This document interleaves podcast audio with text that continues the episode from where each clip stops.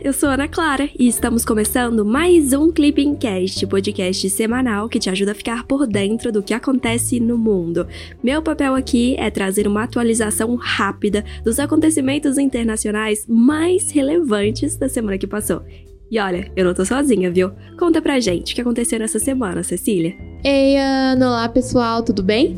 Eu sou a Cecília e tô aqui para ajudar a Ana nesse Clipping Cast. No episódio dessa semana temos muitas atualizações. Já deu para perceber que fevereiro começou movimentado. Aqui pelos nossos lados tivemos o acordo entre a Argentina e o Fundo Monetário Internacional. Tivemos também a visita oficial de Pedro Castilho, presidente do Peru, ao Brasil. Mas vamos devagarinho, que juntos a gente vai cobrir tudo isso. O episódio de hoje ainda vai trazer outros temas. No velho continente tivemos duas eleições importantes, uma na Itália e outra em Portugal. Mas vamos lá, vamos ao que interessa mesmo. O resumão dos dias 31 de janeiro a 4 de fevereiro de 2022. Bora começar falando dos nossos hermanos. Na sexta-feira, dia 28, a Argentina anunciou acordo com o Fundo Monetário Internacional, o FMI. O objetivo é reestruturar o pagamento da dívida da Argentina com o fundo, cotada em mais de 40 bilhões de dólares. A dívida refere-se a um empréstimo de 57 milhões de dólares que foi contraído pelo país em 2018, durante a presidência de Maurício Macri. O ministro da Economia, Martin Guzmán, afirmou que o acordo vai permitir que o país tenha uma política expansionista, de forma moderada, tendo como objetivo a redução gradual do déficit primário. O presidente do país, Alberto Fernandes, ressaltou que o acordo não prejudicará o desenvolvimento do país e nem implica restrições. O texto ainda será avaliado pelo Congresso da Argentina. Vira e mexe a gente fala do FMI. Devido à sua importância, é sempre bom fazer um resuminho sobre essa instituição. O Fundo Monetário Internacional surgiu da Conferência de Bretton Woods, que marcou a construção de um novo sistema financeiro internacional centrado nos Estados Unidos o FMI buscava evitar a competição entre moedas da década de 1930, além de estabelecer um novo padrão financeiro, em substituição ao nosso velho conhecido padrão ouro. Com esse objetivo, o FMI busca promover o livre comércio e a estabilidade financeira global, auxiliando seus membros em situação de desequilíbrio no balanço de pagamento. Para atingir esses objetivos, os membros do fundo aportam recursos na instituição que podem ser emprestados para economias em crise mediante condicionantes econômicos, geralmente ortodoxos, que buscam o saneamento das contas públicas. Diferente de outras organizações internacionais, o FMI conta com um modelo corporativo de tomada de decisões. E o que, isso significa na prática? O poder de cada país é definido pela proporção de cotas junto ao fundo. Existem reuniões periódicas de revisão dessa divisão de cotas, tendo ocorrido até agora 15 reuniões. As decisões dependem do voto afirmativo de 85% das cotas. Bem diferente, né? Mas enquanto a Argentina fazia esse pacto com o FMI, no Peru, Pedro Castilho arrumava as malas para vir para o Brasil. Na quinta-feira, dia 3, o presidente peruano Pedro Castilho realizou visita oficial ao Brasil. O mandatário foi recebido pelo presidente Jair Bolsonaro em Porto Velho o encontro contou com pautas de importância para a agenda bilateral, como a cooperação fronteiriça, técnica em defesa, em saúde, além do combate ao coronavírus, entre outros temas. Em nota conjunta, os países destacaram temas regionais e multilaterais, como a Organização do Tratado de Cooperação Amazônica, OTCA, além da Organização para a Cooperação e Desenvolvimento Econômico, OCDE. No comunicado, anunciaram ainda a criação de um vice-consulado do Brasil em Cusco. Que tal comentarmos sobre as relações Brasil-Peru? Você sabia, por exemplo, que a aliança estratégica entre os dois países foi lançada em 2003? Esses laços são marcados por uma ampla agenda bilateral, composta principalmente por pautas como integração fronteiriça, comércio economia, infraestrutura e cooperação em diversos âmbitos, como segurança, ciência e tecnologia. Como tema principal do relacionamento bilateral, tem-se a cooperação fronteiriça. Isso porque o Brasil divide com o Peru a sua segunda fronteira mais extensa, atrás apenas daquela compartilhada com a Bolívia. No âmbito comercial, o Brasil configura-se como o quarto maior parceiro do Peru. Só para você ter uma ideia, em 2021, o intercâmbio comercial foi de 4,3 bilhões de dólares. O Brasil exportou um total de 3,1 bilhão e importou 1,18 bilhão. No âmbito multilateral, ambos os países integram a Associação Latino-Americana de Integração, conhecida como ALAD, e o Peru ainda tem acordos com o Mercosul. Mas agora que você já sabe um pouco sobre essas relações, bora para as próximas notícias, Ana? Enquanto isso, a China está de olho na América Latina, mais especificamente na Argentina. Na terça-feira, dia 1, a China assinou o contrato para a construção de usina nuclear na Argentina. O anúncio ocorreu dias antes da visita do presidente argentino Alberto Fernandes à China. O projeto tem valor estimado de 8 bilhões de dólares. A China ficará responsável pela engenharia, construção, entrega do reator, entre outros. As negociações do acordo foram iniciadas pelo governo de Cristina Kirchner, mas estavam paralisadas desde 2015. A usina terá o nome de Atucha 3 e será localizada em Lima, capital argentina. Mas chega de América Latina, bora falar do velho continente. No sábado, dia 29, Sérgio Mattarella foi reeleito presidente da Itália. O político alcançou maioria dos votos com 505 de um total de 1.009. O resultado foi alcançado após oito rodadas de votação no parlamento.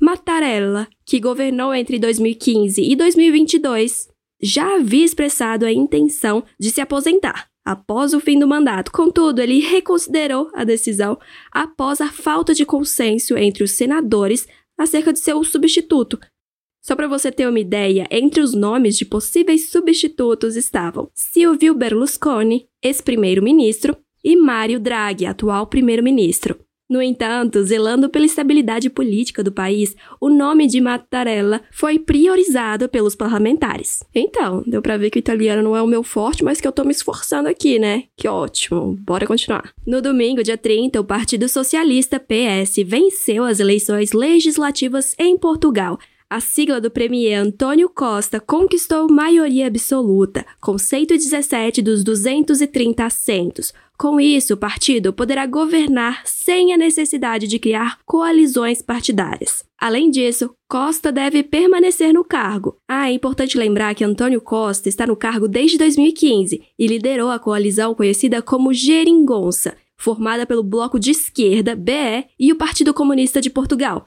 PCP.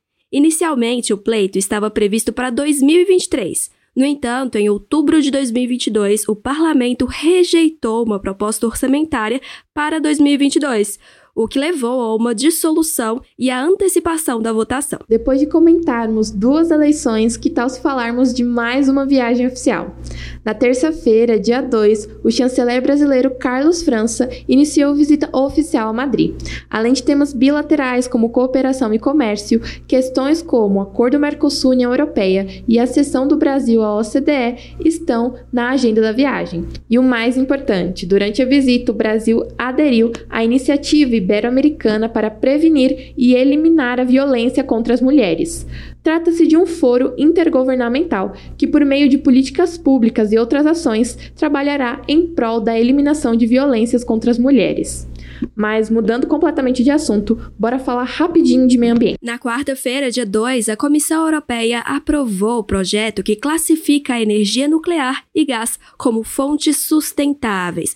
O texto, proposto no início de janeiro, busca contribuir para que a União Europeia atinja a meta de neutralidade climática até 2050. Segundo a comissão, são necessários cerca de 350 bilhões de euros anuais para o cumprimento da meta.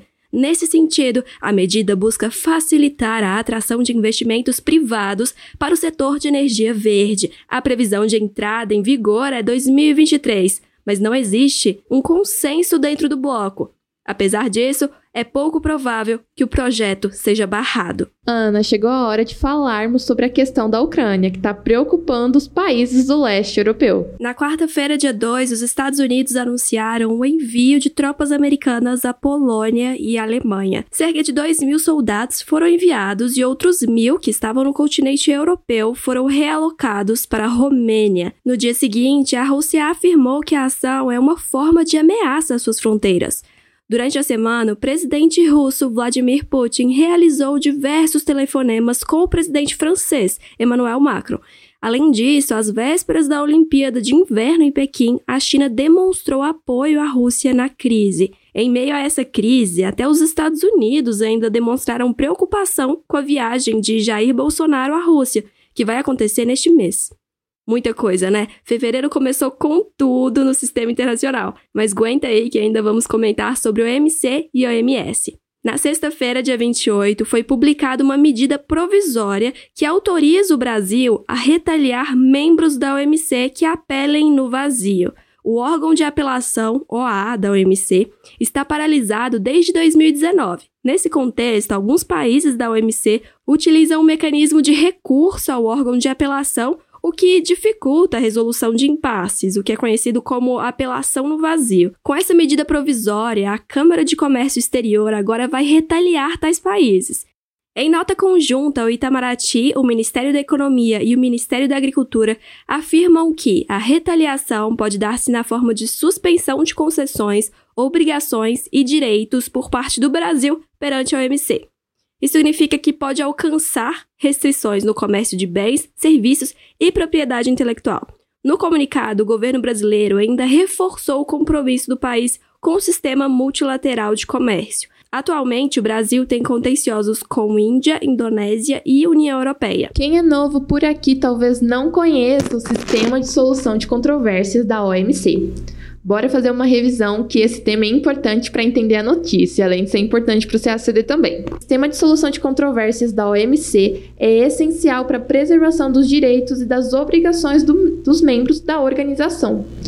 Esse sistema garante que as regras acordadas vão ser cumpridas. Os Estados Unidos, no entanto, vêm alegando que o órgão de apelação desviou de suas funções originais recorrendo a uma jurisdição que contraria o imperativo de suas decisões terem somente efeito interpartes. O órgão também é criticado pela contínua prorrogação dos mandatos de seus juízes e pela suposta falta de transparência. Como a nomeação de juízes do órgão de apelação depende de votação consensual no Conselho Geral da OMC, os Estados Unidos vetaram continuamente a nomeação de novos membros, até que, em dezembro de 2019, o órgão passou a ter apenas um juiz, o que possibilita sua atuação, que demanda um quórum mínimo de três juízes. Entendeu agora porque ele está paralisado? Diferentes propostas para solucionar esse impasse foram apresentadas, mas até agora nenhuma conseguiu apoio consensual no âmbito da organização. Nesse meio tempo, paralelamente aos esforços multilaterais para conseguir achar uma solução de longo prazo para esse problema, um grupo de 21 membros da OMC, incluindo o Brasil, decidiram criar um arranjo de apelação plurilateral provisório, que é conhecido como Multi-Party Interim Arbitration Arrangement, que permite que os membros participantes da OMC preservem um sistema de solução de controvérsias em duas etapas. Trata-se de um acordo aberto a todos os membros da OMC e está vigente até que um órgão de apelação reformado se torne totalmente operacional. Na quarta-feira, dia 2, o Brasil foi reconhecido como representante das Américas no Grupo de Negociações Intergovernamental, INB. Trata-se de um grupo da Organização Mundial da Saúde, OMS, que vai discutir a criação de um instrumento internacional voltado para o enfrentamento de futuras pandemias. África do Sul, Egito, Holanda, Japão e Tailândia também farão parte do grupo. Ah, recentemente o Brasil também foi eleito em cargos da CIDH e da Unesco, o que, segundo o Itamaraty, demonstra o reconhecimento da importância do Brasil em debates mundiais.